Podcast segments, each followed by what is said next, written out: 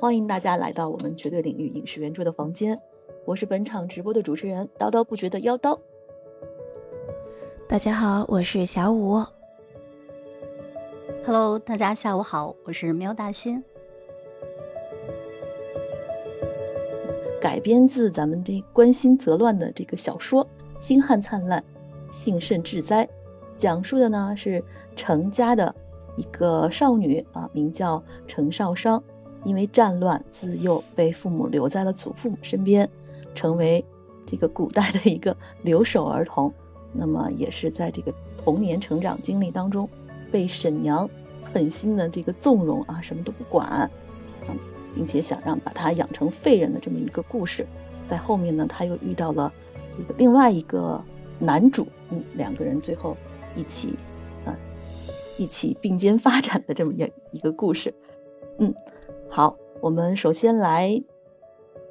介绍一下这部片子的导演，你们两个对这对这个费振翔了不了解呀？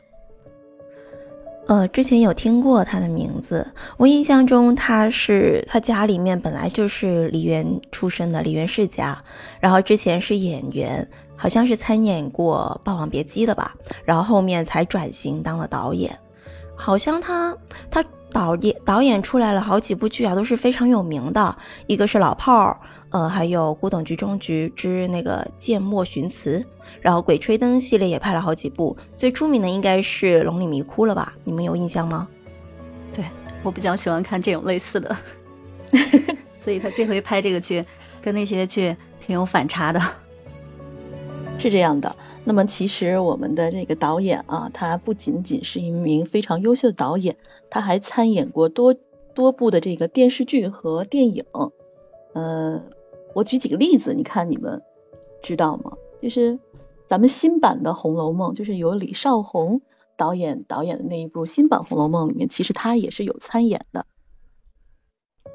然后包 他在里面参演是星儿，不知道你们有没有什么印象啊？还包括这个《火线三兄弟》里，他也是有参演的，包括他还参演过多部的这个电影，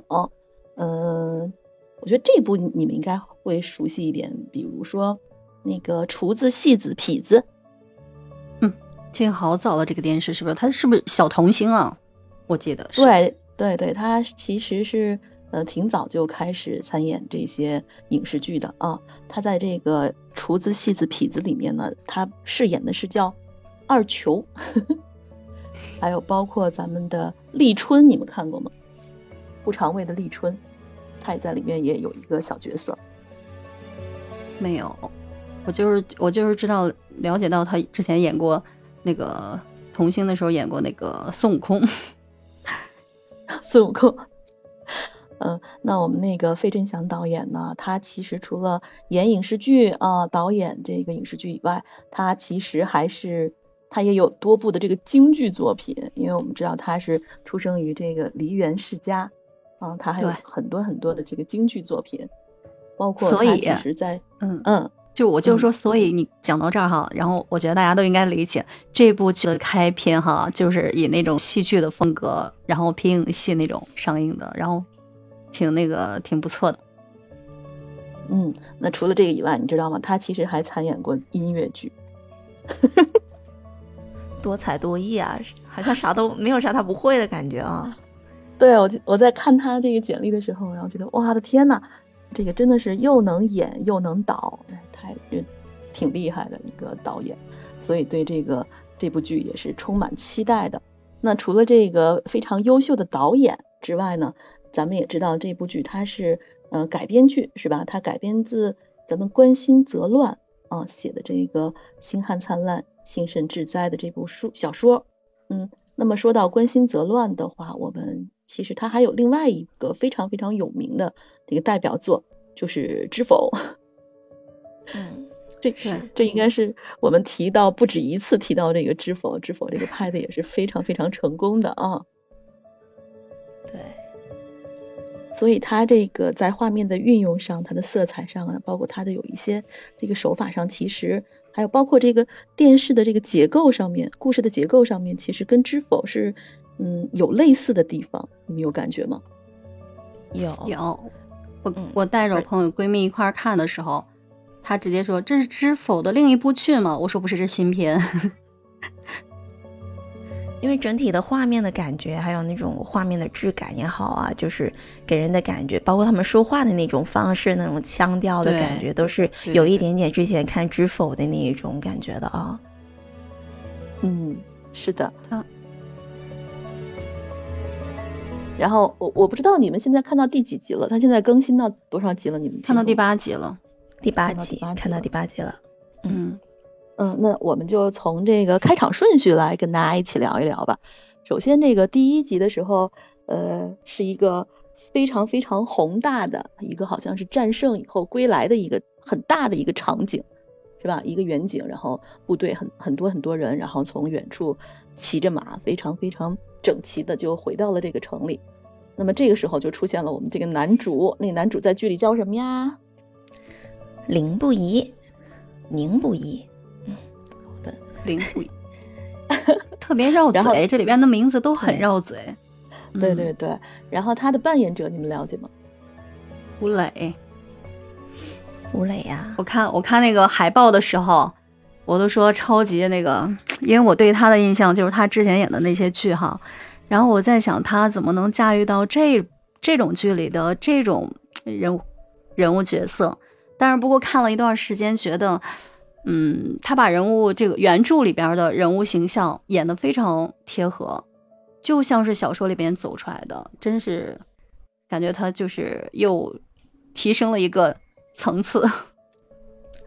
而且他他原来是二零幺八年就就读于北京电影学院，这么算下来，他其实现在还没有正式毕业呢，就是还是95后吗在读的学生，九九、年的。然后我我看着看着觉得好脸熟，然后我去查了一下，才发现原来他是之前《琅琊榜》里面演的那个小飞流，你们有没有印象呀？对对对，嗯，就真的感觉，嗯，成长的很快啊。然后他上一部剧是呃《长歌行》，《长歌行》我也看了，《长歌行》里嗯面演的那个阿什勒隼，也是跟这部部剧里面其实，呃，其实他们两个剧里面的一个形象，我觉得是有一点贴切的，都是嗯率兵打仗的那一种。然后阿什勒隼呢就偏一点嗯少数民族风，就是嗯草原上的汉子那一种那种。嗯，那种粗犷、那种随心所欲的感觉。然后这一部呢，就真的是有一种杀伐果断，然后嗯，很凌厉的那一种小将军的那种感觉。还有他那个有一小段，有一个小片段，就是火海嘛，然后那个什么田家酒楼。呃，着火是走水着火的时候，他不是是救陈少商嘛？那你那一个回头的那个画面，我觉得有点像梅长苏啊，就是有点像《琅琊榜》里。对呀、然后我就觉得啊，当年那个小飞流长大了，嗯，小飞流长大了，终于都长成了那个苏哥哥的样子了，然后感觉啊，好欣慰啊。我当时看这部剧的时候，我都说他挑选吴磊，怎么可能驾驭这这种那个角色的男主哈？但是真是就是演到他俩这块儿碰面的时候哈，然后他那种眼神儿啊，好，包括那种拍导演给他那种角度啊，瞬间的就感觉特别成熟。嗯，是的，长大了，嗯。嗯，对我我也看到这个网友对于这个吴磊的评价，就是，哎呀，我们终于从古装剧里面看到这个从小到大长大的他。对，对，他最少最小的时候出演的，你们知道是多大呀？五岁，在《封神榜》里面演的哪吒。我真的没想到，然后我特意去看了他五岁的时候一个演绎，哇，真的是好小一个小孩，但是很很真实、很活泼的那种感觉，就是没想到，应该是很多观众是看着他从一个五岁的小孩子，然后慢慢的成长，然后成长成了现在一个另外一个版本的梅长苏，好厉害，我觉得。嗯，是的，在我们谈完这个非常呃姨母笑的情况下，谈完了我们的 这个男主是吧？我们的吴磊，然后就来看到了我们另外一个非常重要的角色，就是我们的女主啊。我们男主是九九年年底出生的一个孩子啊，就是称之为孩子吧。九九年 十二月二十六号啊，就擦了一点点边，就马上就成为零零后了，嗯，然后就谈到我们这个女主赵露思，她呢也是一个非常年轻的中国内地女演员，她是一个九八年十一月份出生的一个川妹子，啊，出生在我们的四川省成都市，嗯，你们对于她有了解吗？有啊，我好傻白甜的感觉一直。特别活得出去，我觉得很多女星在拍电视的时候，尽量就是避免那种丑相哈。然后，但是她不是特别活得开。对，而且她她跟男主其实是第二次合作了，他们上一部剧是在《长歌行》里面去合作了。然后在《长歌行》里面呢，她是饰演的女二，呃，就是女主的妹妹。但是他们同框的镜头不多。呃，就只有一个男呃，阿什勒森挟持挟持李乐嫣的一个一个小画面，但是那时候就已经很多观观众说想磕他们俩的 CP 了，就没想到在这部剧里面他们他们成功了，磕到了，然后嗯，他磕到了。我喜欢赵露思，我说实话，我很喜欢她。就是我最初知道，最初知道她的，应该就是我之前提过，呃，就是讲刘金凤那一期介绍李宏毅的时候，我就提到过，他们演的一部是呃《天雷一部之春花秋月》，还有《青囊传》，我当时候是追着的，我当时就是奔着赵露思去看的。然后当时介介绍辣目洋子的时候，我不是还提到过演技派嘛？然后当时也是因为他，然后我才去的看的演技派。就虽然当时是呃赵露思因为档期的原因只参加了一个开头啊，后面演技派就没有继续参加，但是她试镜的那时候那个片段还是很感人的，就是我们大家应该都知道她很擅长的是那种嗯搞笑啊喜剧风的那那种感觉，但是从演技派那个试镜的片段来看呢，她的共情能力还是很强的，然后演技也还是很不错的，试镜的那一段是把我看哭了的。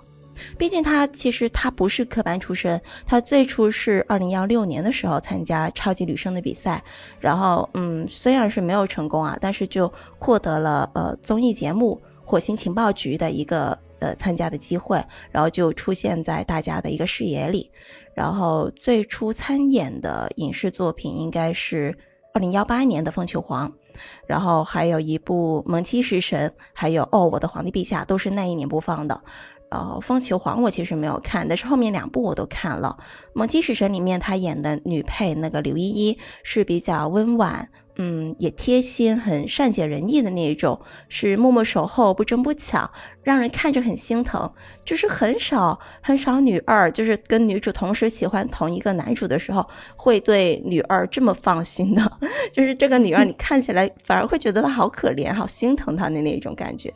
然后在哦，我的皇帝陛下里，她饰演的是女主洛菲菲，就是。呃，很可爱，很灵动，然后幽默逗趣的那一种。就虽然这部剧呢是一部嗯比较无厘头的那种网络剧啊，就是看着是嗯放松啊、搞笑啊那种是可以的，但是细细追细深究起来呢是差一点的那种。但是应该是从那时候开始吧，他好像就找到了自己擅长的一个方向，然后接下来的很多剧都是差不多的那一种类型了。嗯，对，所以这部剧。呃，大家都比较期待赵露思版的《成家小娘子》，因为这部剧中她更多有很多愁绪，还而且带一点点杀气的感觉。然后心情，你看她的面部表情超级丰富，然后完全一改了就是往往期在其他剧中的那种阳光灿烂的感觉，对她挑战我觉得也挺大的。对我不是还跟你们说吗？我觉得我觉得赵露思这部剧看下来不是那个味儿啊。就是我很期待的露丝那个味儿，我我找不到甜的是吧？我当时你当说那味儿，我说啥味儿啊？后来一对比一看啊，真不是他的味儿，他过去都是那种阳光灿烂的那种傻白甜，然后感觉他一出演那个剧肯定是很甜的那个恋爱小本儿哈。但是这部剧中哈，更多的就是他内心映射的一些东西，就是跟他以往的来说，嗯，反差也挺大的。是很多镜头全靠他的那个面部表情传达的。是，而且他最火的一部剧应该是《传闻中的陈芊芊》吧？我觉得你们很多人知道他，应该都是从从这部剧开始。其实一开始的时候，我看《传闻中的陈芊芊》，我觉得他跟他跟男主不是很搭，但是我不知道为什么越看就觉得好打脸，脸好疼，就看着看着就恨不得把男女主都按头拼在一起的那种。然后后面又看他跟李宇春演的那个《我喜欢你》，就是呃一个萝莉跟大叔的结合，依然是真香，就是跟谁都搭的那种。我感觉他可以跟很多不同的男演员都搭出妥妥的 CP 感，而且都是很甜的那种 CP 感。包括《长歌行》里面小白兔李乐嫣跟大灰狼浩都。就是莫名的搭，而且是糖分超标的那种甜，我觉得真的是个宝藏女孩啊！就是看谁都很搭，看谁都很甜，所以我好喜欢她自带的那一种气息，那一种感觉啊。她在这部剧中这些气息她还在，这部剧只要只要出来有男主，跟她都很搭，每一个让人都有幻想。对，刚才大家说到这个传闻中的陈芊芊，然后其实咱们这个原著啊，咱们星汉的这个原著，它的这个女主也是穿越到古代，然后经历了这一番事情的，啊，但是咱们这个电视剧当中好像把这个情节给给忽略掉了，直接就是定位在古时候了，一个架空的时候，它这个改编了吗？没有穿越镜头了，它这个时代是不是是有据可证的时代呢，还是一个架空的时代？这个你们怎么看的呢？嗯，架空的。如果我因为我去我去看了一点原著，如果从原著上去看，原著它作者也并没有表明是某个时代。然后有比较细心的一些网友去对比里边的一些称呼呀，包括一些小细节，然后说应该是他作者是借鉴东汉末期的一些历史有融入进去，但是他并没有说特指哪个时代的历史，所以也就是架空剧。嗯，所以从他的这个目前出场的这些服饰也好，道具也好，其实我当时的感觉就是啊，因为因为其实我对历史不是特别了解啊。你知道他这个服饰啊？服饰又被批了，又又被批了吗？我还觉得他们那个服饰挺像是，呃，就是马王堆新追夫人的那个那种，其他都挺好，那种样子。那个腰带带个大蝴蝶结，然后就是和服结，是吗？嗯，然后不过那个，哎，就是网友，就是所有人去，嗯，去讲这个东西的时候，他肯定第一时间，然后在观点比较多的时候，然后他这部剧的那个呃摄制组要第一时间全部给改了，然后能 P 的都 P 了，能改的全改了，所以后期呢看着不是有太大的反差，但是刚开始的时候，然后海报呀，包括他的那些物料啊，展现的。更多细节就是那个腰带，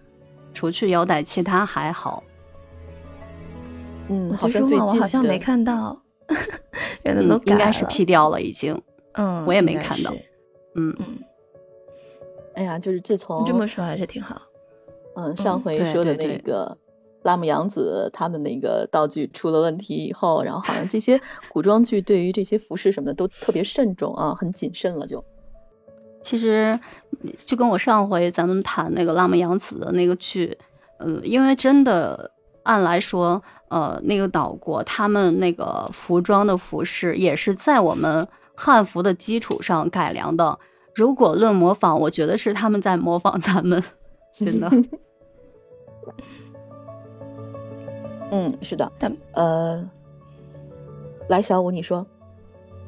没有，我就想到说，他们就算是知道呃有这些问题了，然后能够及时的去去根根据大家反馈的一个意见去做出修正，我觉得这个对，嗯，这个想法还是挺好的，这个态度还是挺好的。然后总体来说，我觉得服饰还是看着是挺挺舒服，起码改改过之后，我觉得看着是挺舒服的。然后我觉得跟之前林心如演的一部剧叫叫《美人心计》还是什么呀？我感觉跟他们的服饰还是很像啊，有一点类呃相似之处，你们有没有印象？有。这部剧我没有，我没有看过。嗯，我当时也没有认真看，呃，但是就看他们一个宣宣传的一个资料，然后就那种传统服饰的那种比较庄重，然后比较简洁大方的那种感觉，我是挺喜欢这一种风格的一种服饰的。嗯，所以他这一部剧，呃，我们的这一部《星汉灿烂》里面的服饰，我感觉也是挺好看的，我是挺喜欢的啊。对，因为这个剧，然后我专门去看了一下原著，根据原著的这个服饰，包括它里边有布装呀什么的，呃，如果是在东汉时期，他们咱们看到那些剧都算是达官贵人的服饰装扮了，大部分都是通过西域进口的一些服饰。在那个架空年代。嗯，其实呃，关于这个影片啊，这个电影呃电视剧它上映的这个时间啊，随着这个《梦华录》它已经大结局了，是吧？咱们这一波新剧的开播呢，又开启了。从央视的两部大剧，央视现在在播这个关于唐一生的一切，还包括大山的女儿到这个赵丽颖这个新剧，咱们上一期谈到的《幸福到万家》，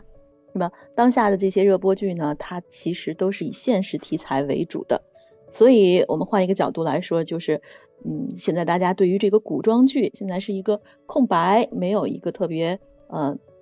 马上杀出来这么一部爆款，其实大家对它的关注度也是非常高的，是吧？对，大家很期望它能成为一个爆款。嗯，那么我们星汉灿呃星汉灿烂呢，除了这个古装偶像剧必备的这种甜虐，是吧？包括这个女主、男主的成长的爱情线，其实它还有一条更加鲜明的一条复仇线。那么看到这里，现在这条复仇线出来了吗？你们刷的比较多了，我刷的比较少，你们看到了吗？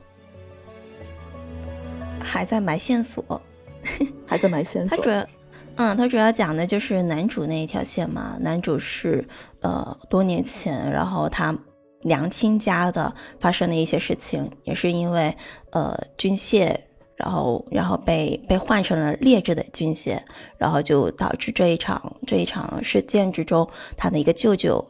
呃去世了，然后导致他母亲。疯了，疯癫了，然后他从小就没有没有亲人的真正的爱护，所以他想很想把当年的那件事情，呃，怎么样的一个事件，然后把那个呃作案的那些人把他们绳之于法，然后想想报仇，所以他就一直在为这件事情来做准备，然后现在就是一直在找线索嘛，然后找各各种各样的线索，然后这部剧里面开头跟呃女主角的一个第一次碰面，就是讲女主的呃一个。舅舅舅爹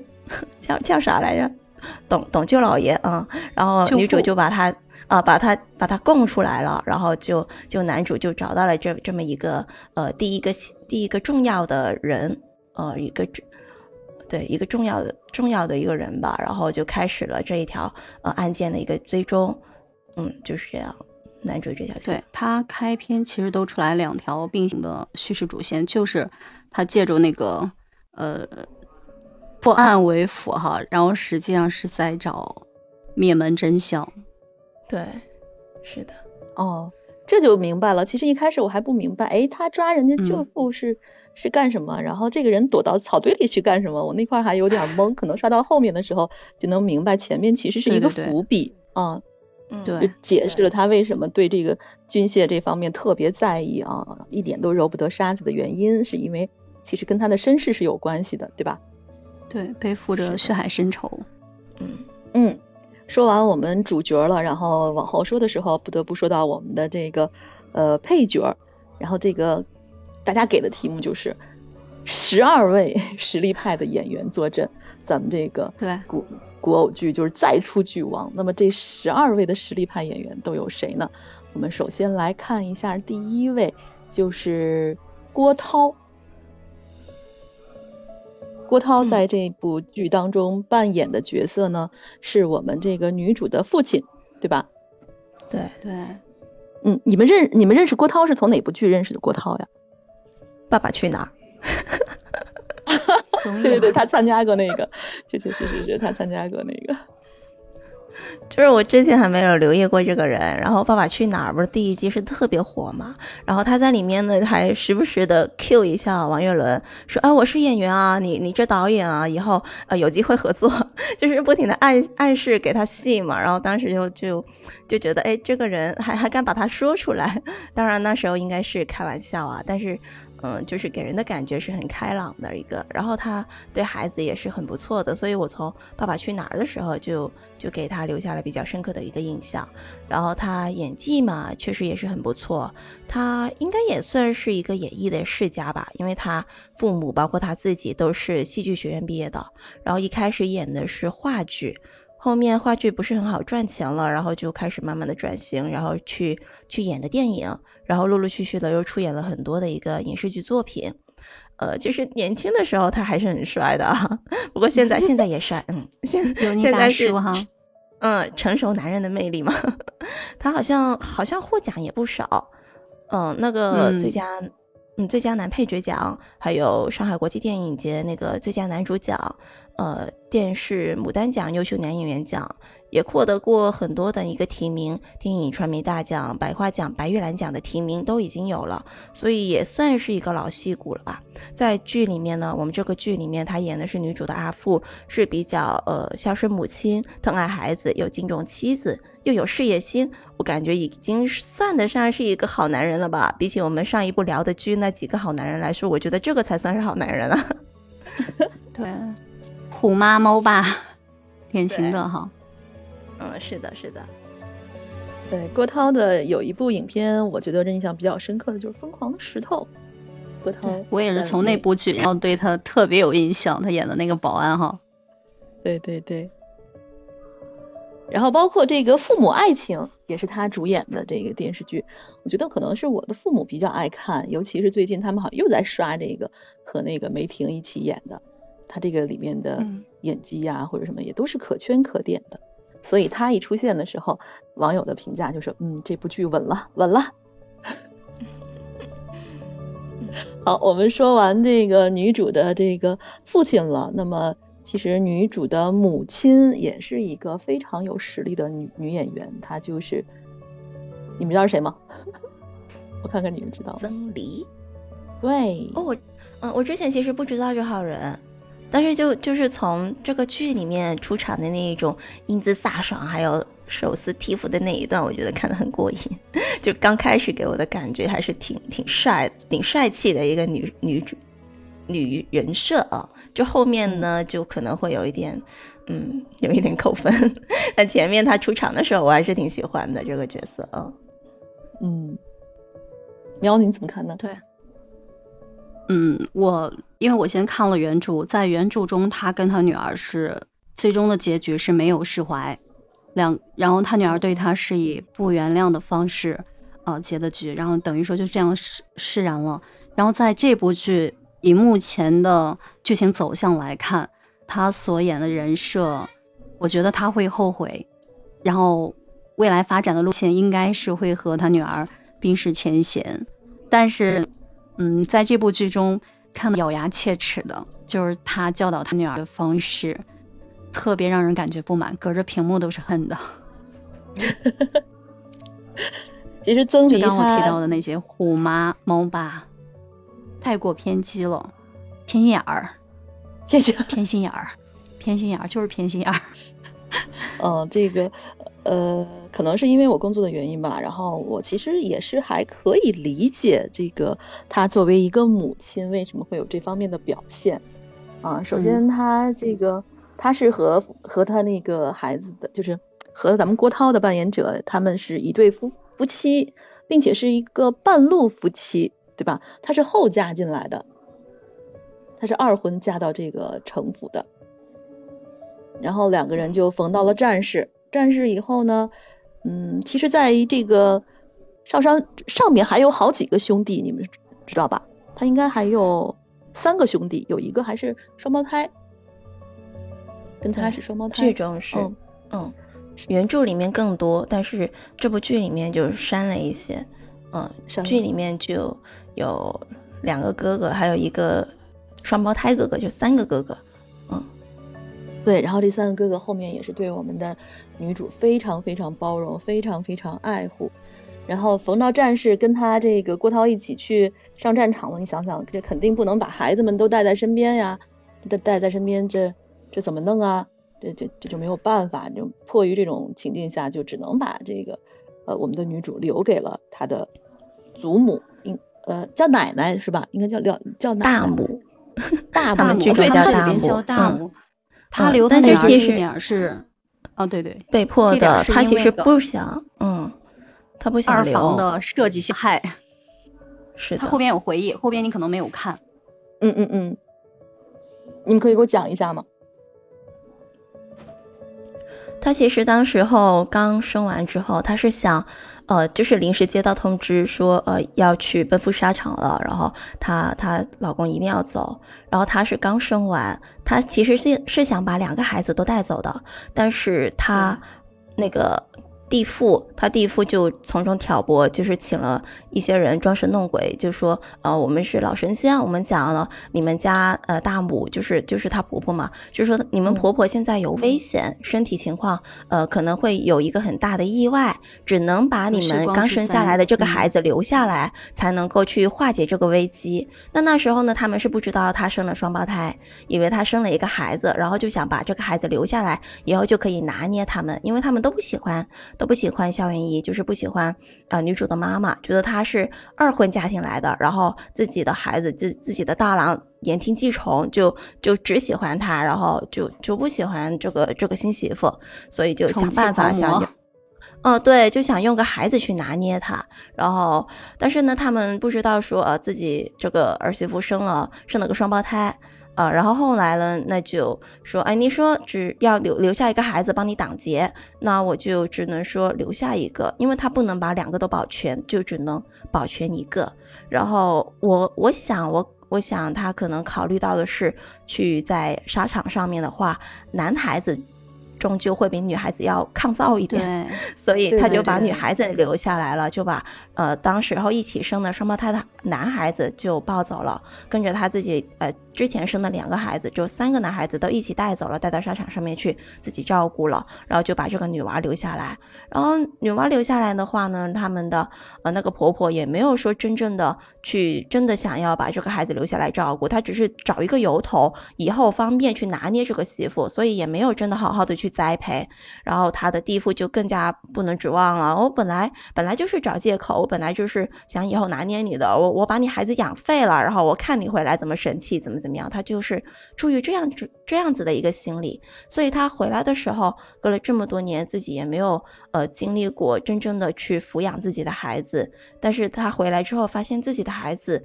有这么种种的一个情况，所以他内心应该也是很复杂的，嗯。对，因为他没有教养嘛，感觉很顽劣。然后他母亲在养育方面本来要求很严，所以在这方面他对他特别的偏激，然后也在教育方面非常苛刻。如果没有对比他对他弟媳的女儿，然后其实感觉他教育他女儿也是挺好的，就是因为另外一个女孩的出现嘛，他对她是母爱泛滥。在这种对比下，觉得他偏心的特别严重。嗯，因为我觉得他想象中，嗯，自己以后如果有女儿的话，或者如果女儿从小就跟在自己身边教养的话，现在应该就是泱泱的样子。嗯，他觉得，对对对，他想象中的孩子，想象中的女儿是知书达理，然后通情通情达理，什么都懂的那一种。但是现实生活中，真正的面对现实，我自己的女儿居然是这个样子的。然后他发现自己身上，自己这个女儿身上有很多葛氏身上的缺点，嗯，就比如说那个呃鬼点子特别多呀，然后不尊敬长辈呀，然后那个嘴巴也特别厉害呀，这一种他特别不喜欢，因为他他看到这个女儿就感觉好像是看到另外一个格母一样，我我猜想啊，然后他就觉得说这些品质这些特点不应该在我女儿身上出现。所以他就潜意识里面就觉得说，我不能让我的孩子变成这个样子，我要把他揪过来。呃，然后另外一方面，这个泱泱是呃葛舅母教出来的嘛，从小就在呃葛家的舅母身边教养。然后葛舅母其实是呃她女主妈妈的一个闺蜜，她身上有她们闺蜜的一个优点，她能看到她比较贤良淑德，比较比较知书达理，就好像是呃我们现在呃我们现在说的那种别人家的孩子那种，哎你看别人家的孩子都都那考试都拿一百分了，别人家的孩子都怎么怎么样，就是传说中的那种别人家的孩子，所以。一对比起来，他就更加觉得说自己的女儿怎么会变成这样子呢？然后他就很心急，就很想把自己的女儿掰过来，所以就很偏激，他的做法就很偏激。对，所以他在战场上感觉是激过人，回来以后，他前几部剧出现对他孩子的那些教育方法，真的，我我觉得作为母亲来说是很愚笨的。你看，就连他们家那个三叔母。呃，都看不过去了。他的教育方式对程少商来说，会有很大的伤害，因为他你看被流落在外面那么多年，他很需要母爱的，但是他妈妈太强势了，一点意见都听不进去，所以他们俩的关系也在剧中一定会越来越疏远，然后在最后可能会有和好，会有这么一条线路。嗯而且她是第一次当一个女孩子的阿母，因为我觉得她从小不是把三个孩子，三个男孩子都带在自己身边嘛，然后她就习惯了那种对男孩子的教育方式，而且这些男孩子还是从小都跟在自己身边，他们什么样的一个品性，什么样的一个性格，哪怕是一个小眼神，一个眨眼，他都知道哦，你们又在使什么鬼主意了，就是他很了解他们，呃，所以他就不太懂得去怎么样去教育一个女孩子。呃，而且他是，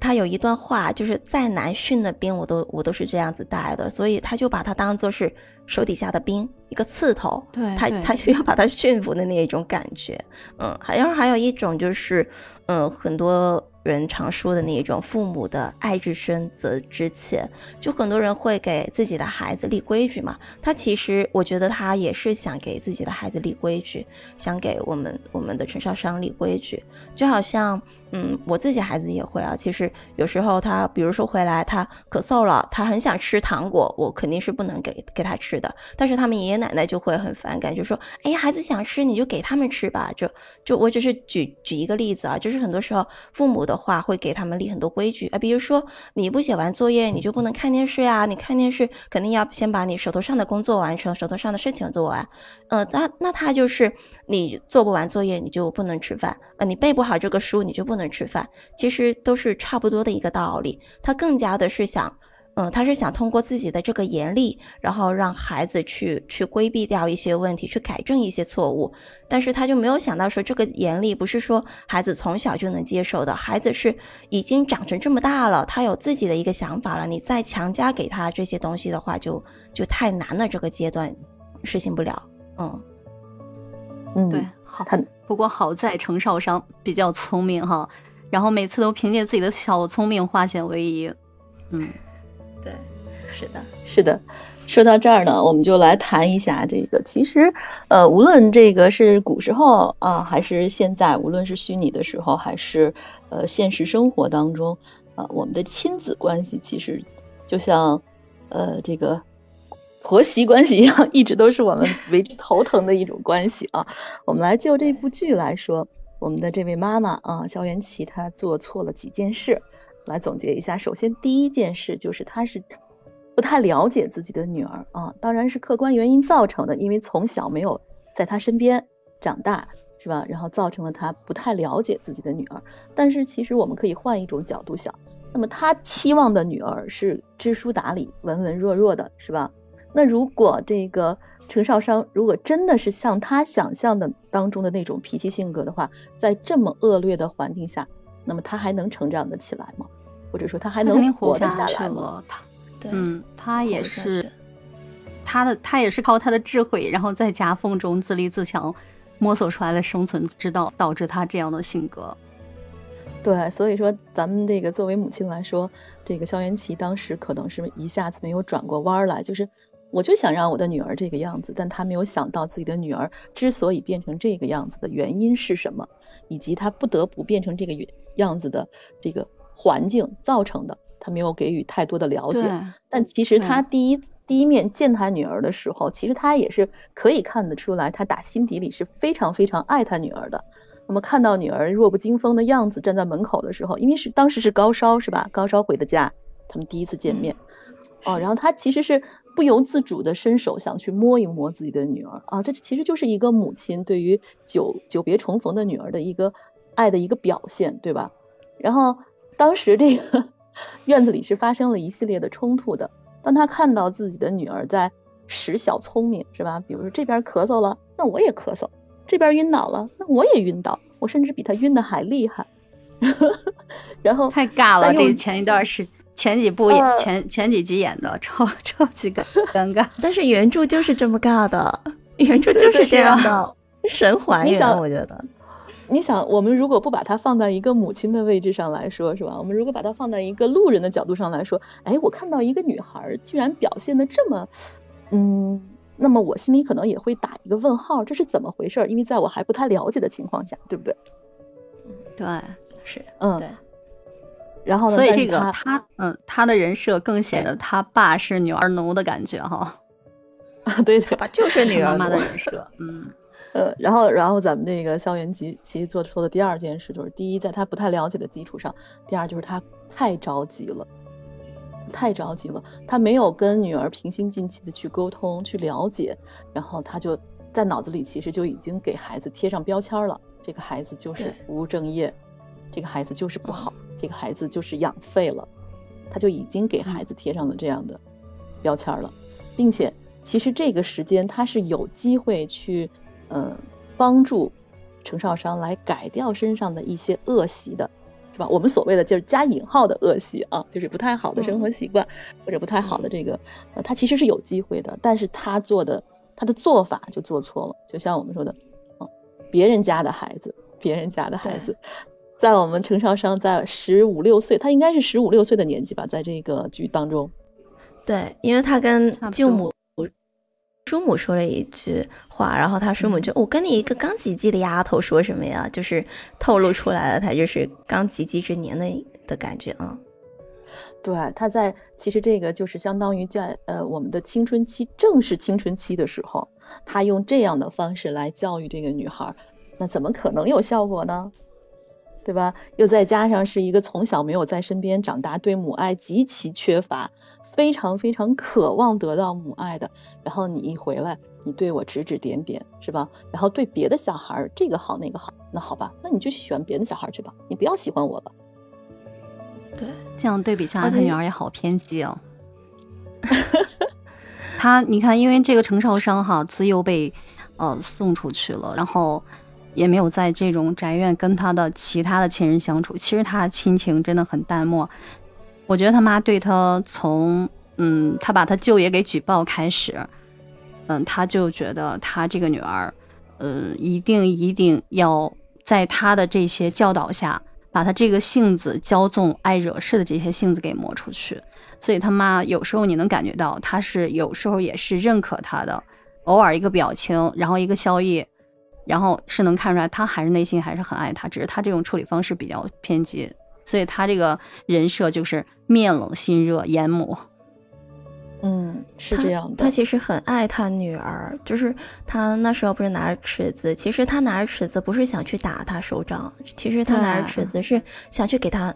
做衣服，然后后面最后我们最新看的那一集，他不是陈少商离家出出走了吗？然后他第一个反应不是说他居然敢离家出走，胆子大了什么？不是，他第一个反应是外面这么冷，他疯了吧？然后就冲出去想要想把他拽回来，就怕他着凉。其实可以看出来他是很爱很爱自己的女儿，但是他是故意不表露出来，他是希望说通过自己嗯严厉的那一面，然后把孩子去教好。但是我我又很心疼陈少商，我觉得陈少商很缺乏一个母亲的拥抱，一个母亲的一个谅解。其实他们如果两个可以坐下来心平气和的去谈，我觉得对于两个来说都是好事。但是他们没有做，没有做这样的一个方式，就我猜想你的，然后你猜想我的，然后就就相互的自己按自己的去走。我觉得对对他们两个来说都是一种伤害。嗯，对，这就是他做错的第三件事，就是没有好好的来跟他沟通。那么，其实对于留守儿童来说，他的这种父母就是之前是空缺的，然后突然就回到身边来了，给他们取了一个名字叫做“空降式父母”，就是莫名其妙的，你就突然一下子回来了。回来以后，首先我对你这个人其实是要有一定的时间去是去适应你这个人存在啊，去了解你，是吧？那么这个时候，你还没有在在我对你认可的时候，你对我指指点点，或者是你做了一些让我不太理解的事情，或者是你做了一些我渴望你做，你却为之反着来做的事情。那么对于孩子来说，他是特别特别不能理解的。嗯，对。那我们的父母来说呢，可能就是啊，我是为你好，你看我总共一年才能见你几面，是吧？我是为你好，我就想在这么短的时间内让你变得更好。就是为你好这三个字，往往会得到这个非常非常不好的效果。本意是好的，但是你用错了方法，是吧？不仅不能给孩子带来温暖，还会把还会亲手把孩子逼得越逼越远。等你意识到这一点的时候，你才会发现，其实已经来不及了。你对孩子的这个造成的伤害已经没有办法弥补了。对，所以他妈妈和这个烧伤之间的那种冲突，哈，在开篇时候已经呈现出来了。然后他那种不近人情的严苛，在孩子的成长阶段来说，父母的缺位，哈，本来就很容易让孩子。更多会有更多的误解，尤其是对妈妈生不出来一些那种，他妈妈也没有爱意，他对他妈妈也没有那种母爱的母，就是喜欢母亲的那种念头哈。然后他，而且想试图改变跟他女儿的相处模式，在这样的情况下，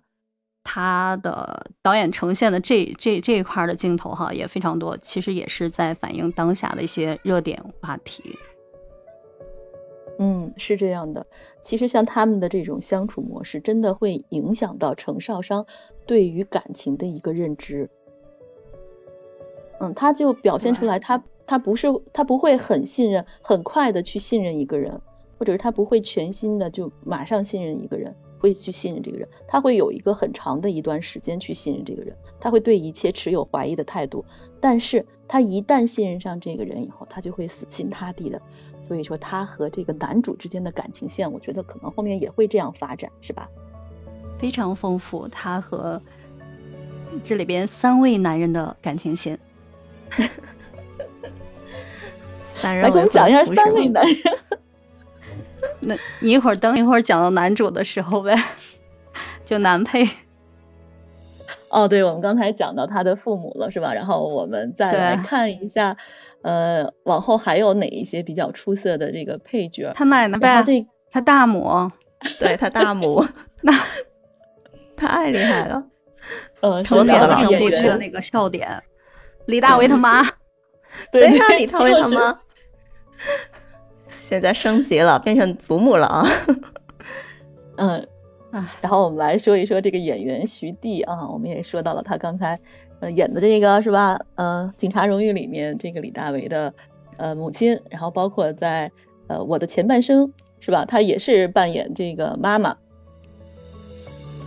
都已经是妈妈专业户了。就是她演的好多的妈妈都是很出色的那种，嗯，我觉得特别自我的妈妈是吗？嗯，然后很有味道。他演 现代剧哈，然后都偏轻喜剧。然后我心想，这个古代剧应该不会了。结果给他的人设，然后我刚开始不理解，后来对照原剧，发现是他跟原剧比较吻合，也是原剧就写的这么无厘头，这么然后比较尬，然后整个这里面就是戏精戏精附体。我感觉就是原著里走出来的。他原著里面就是这么写的，然后嗯，包括对外貌的一个描述，说原著里面对大母的一个描述就是说她肥壮高大，我觉得她都占了。然后然后包括他的那一些台词，刚刚不是说在庭院里面跟他儿子的那那种对手戏，那个互相飙戏的那一段，哇，戏精上身，好过瘾。他原著就是这么写的，你们说好尬，我觉得看的还是挺过瘾的呀。就是这不就是把原著搬搬到荧幕上哪儿去了哈？因为因为这个刚开始感觉是古偶剧，然后你要是闭着眼睛纯去听话啊，就感觉像是呃非常出戏，感觉不是一个那个古代的那些剧，感觉更像是现代的那些剧，然后所以感觉他这个尬尬的那种感觉很出戏，因为他就不是让你闭上眼睛的呀。他有好多小动作，比如说他跟他跟呃那个那个叫什么葛饰啊，他跟葛饰打眼色，拉着我点，拽着我点，他其实很多眼一个眼一个眼神就是戏啊。我觉得这这一段你不能闭上眼睛去看，这一段你必须睁大眼睛去看，其实还是很过瘾的。我觉得算是前面几集来说一个小高潮吧，就是可能有些人觉得很尬，但是我觉得有一点嗯周星驰的那一种无厘头的那一种搞笑风格，有一点嗯。嗯，在这个古装剧里面，这种还是我觉得，呃，说少见也不少见，但是这么正式的弄出来的，好像也不太多见，很少见，很少见。其实大家看完这部剧的前几集，然后也在想，他可能更多的是想跳出以往的那种古偶剧的风格，想以这种轻喜剧的方式，然后展现剧中的人物的那种戏精对决。嗯，是的。然后其他的配角，我觉得我还是比较期待陈数的一个出现的。他到现在为止还没有出来，是吗？没有。其实很多角色暂时都还没有出，因为它总共的话是很长的。我们现在才才刚出了第八集，然后它它总共多少集来着？总共是前面好像预计出是二十八集，然后还会有第二部是三十集。嗯，还会有第二部，所以，嗯，所以他很多都是暂时还没有出，但是就他前面出的那些演员，我觉得很多都已经是很不错了。还有还有徐娇，徐娇就是哦，徐娇出来了哈，嗯，徐娇出来了，泱泱，我们的泱泱堂子，你们能想象到吗？他是当年长长江七号里面的那个小孩啊，小男孩是吧？对呀，当然他演的是个小男孩，我一直以为长这么大。我就一直以为是个男孩子演的，我没想到是女孩子。哎，对对对，开篇看到他的时候我也挺惊讶的，不过看到第八集的时候，感觉他也挺在戏的，很期待他在就是后面的几集的表现。我觉得我感觉他会不会黑化？我自己的设想。好，我们喵大编剧又开始。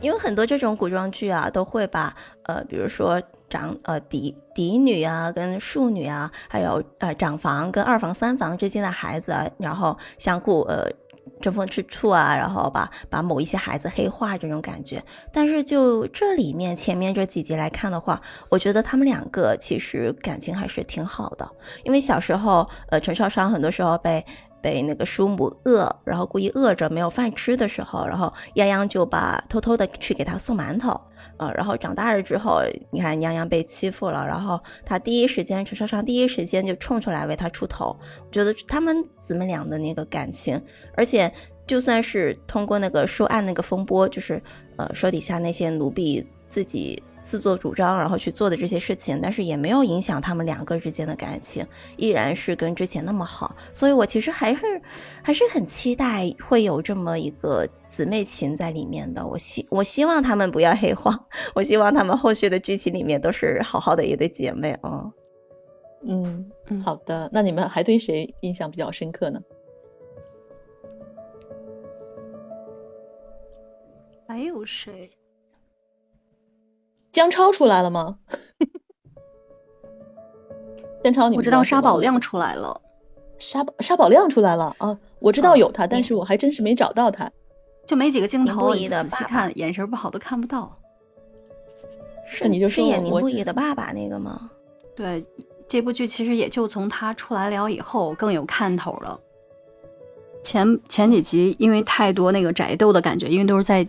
家里边，然后家族的争斗呀、吵闹呀，呃，前几集比较适合那个开篇，比较适合吸引那些爱看热闹的家庭主妇，然后好多男人都弃剧了。其实你知道，从沙宝亮出来以后，再往后看，然后就更有看头了。嗯，宅斗就比较少了，更多，嗯，因为它这里边的元素也是很多的。虽然喜剧，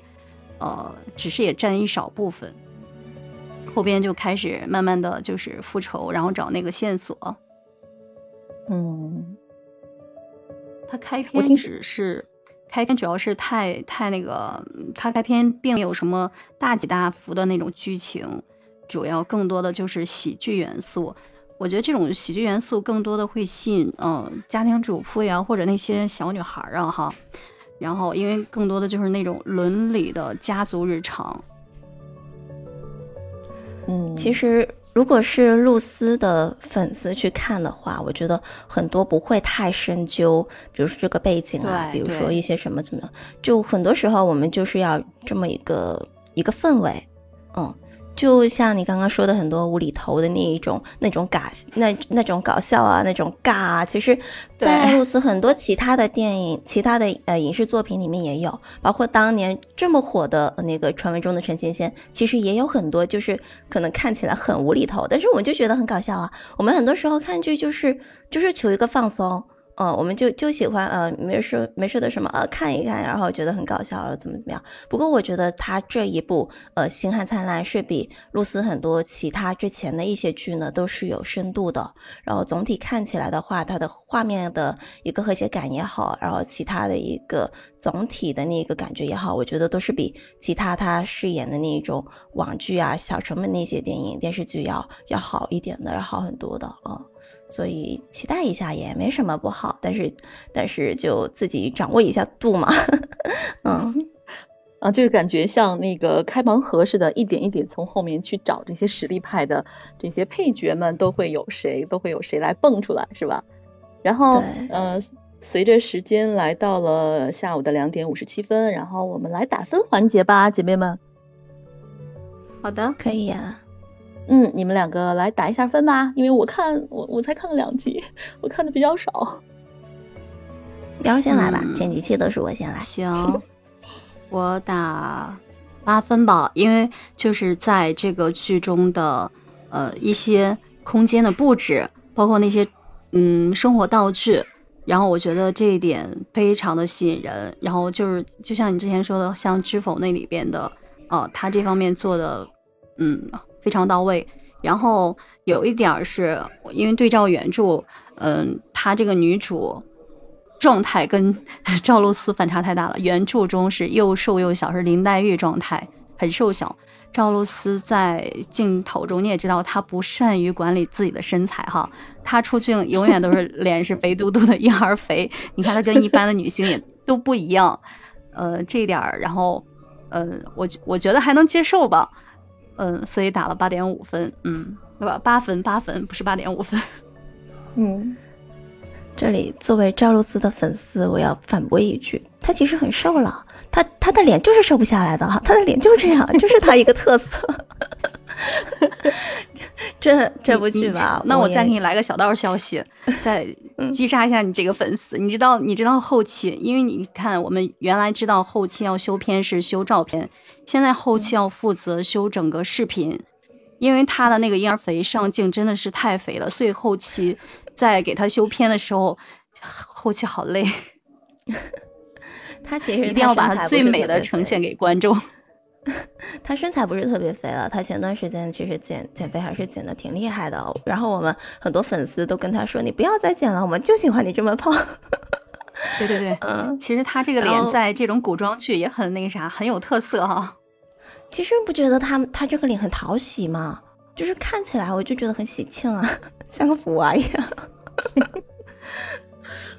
那这部剧的话呢，我给打分，其实我也给打八分。我是根据我跟上一部剧就是呃《幸福到万家》来说一个对比，那对比《幸福到万家》来说的话呢，我觉得这一部剧露丝的一个表演一个表现，我是有一点点嗯没达到我期望的，可能也是因为我本来就很喜欢她，然后我对她的一个期望也比较高，她的一些角色的一个嗯比如说台词啊，我觉得有一点太碎了，就是断句太多了，然后到最后的。很多剧就就听起来会有点奇怪，就就让我有一点点出戏，也可能是因为他本来就是呃之前的一个角色也不是太那什么的，就是比较统一的一个风格，然后他这一部剧里面的这个风格的话呢就比较复杂，可能他不能说时时刻刻的去转变转变的这么灵活，所以就嗯。